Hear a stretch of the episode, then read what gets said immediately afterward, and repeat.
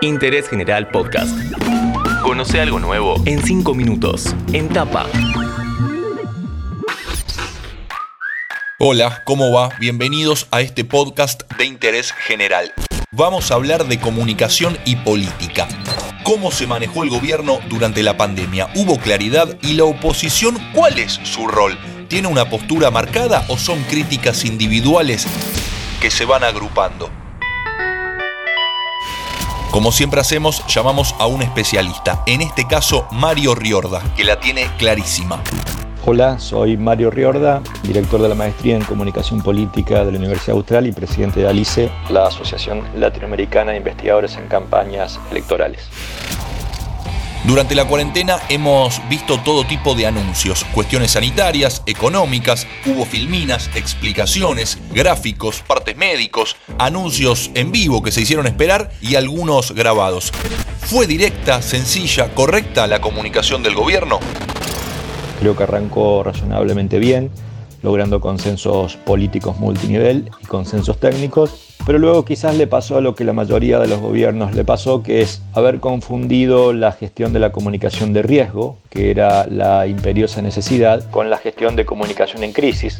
Esto implicó el intento de mostrarse con un protagonismo exacerbado, particularmente del presidente, y lo mismo pasó a niveles de gobernación, intentando garantizar certeza hacia futuro en contextos muy sobrecargados de incertidumbre, mostrándose como una especie de superhéroes en la totalidad de los medios de comunicación, pero con una acción de muy poca eficacia y muy poca persistencia en la comunicación de riesgo, lo que implica modificar cambios de hábitos o conducta frente a amenazas o vulnerabilidades que particularmente generó esta crisis.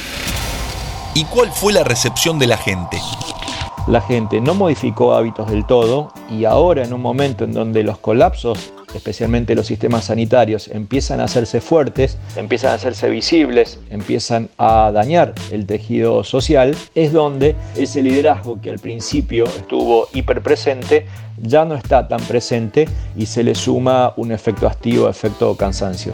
Vale decir, en el momento en que más se necesita la legitimidad gubernamental es cuando más cansado o más desgastado llega el liderazgo, en este caso nacional, pero que es algo que también empieza a pasar en todas las gobernaciones y es algo que también pasa obviamente a nivel internacional. ¿Cuál es el rol de la oposición en Argentina y fundamentalmente en este contexto? Uno siempre tiene en mente una idea idílica de oposición que, además de opositar, pueda aportar, proponer, co-construir y por lo tanto ser también una variable significativa en lo que significa la gestación del consenso. A nivel internacional, en el año 2019 aparecieron una serie de estudios que hablaban que el discurso hoy no solamente es más simple, sino que además básicamente es contraidentitario. No queda claro lo que quiero, pero sí queda claro lo que no quiero y ese descontento, esa contraidentidad, esa oposición generalmente se manifiesta en estos términos y en una dimensión casi siempre muy binaria, muy emotiva, desprovista necesariamente de argumentos racionales en todos los aspectos. Bueno, a la hora de criticar, cada uno puede tener su reclamo, su pedido. Eso es lo que se vive hoy. ¿Por qué hay tanta confrontación en un momento como este? Creo que en el fondo y respecto a la ciudadanía empezaron a mezclarse y a conjugarse tanto los sesgos ideológicos, particularmente el sesgo de confirmación previa, que tiene que ver con empezar a visualizar todo aquello que confirma mi postura previa a un hecho crítico, a un incidente, y los sesgos cognitivos, deformaciones de la realidad en función de percepciones casi siempre equivocadas.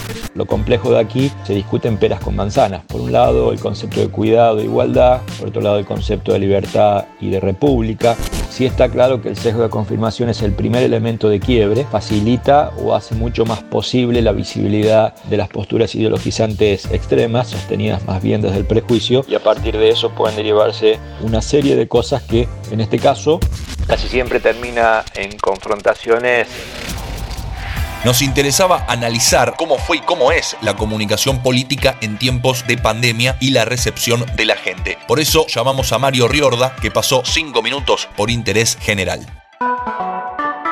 Interés General Podcast. Encontrarnos en Spotify, en Instagram y en interésgeneral.com.ar.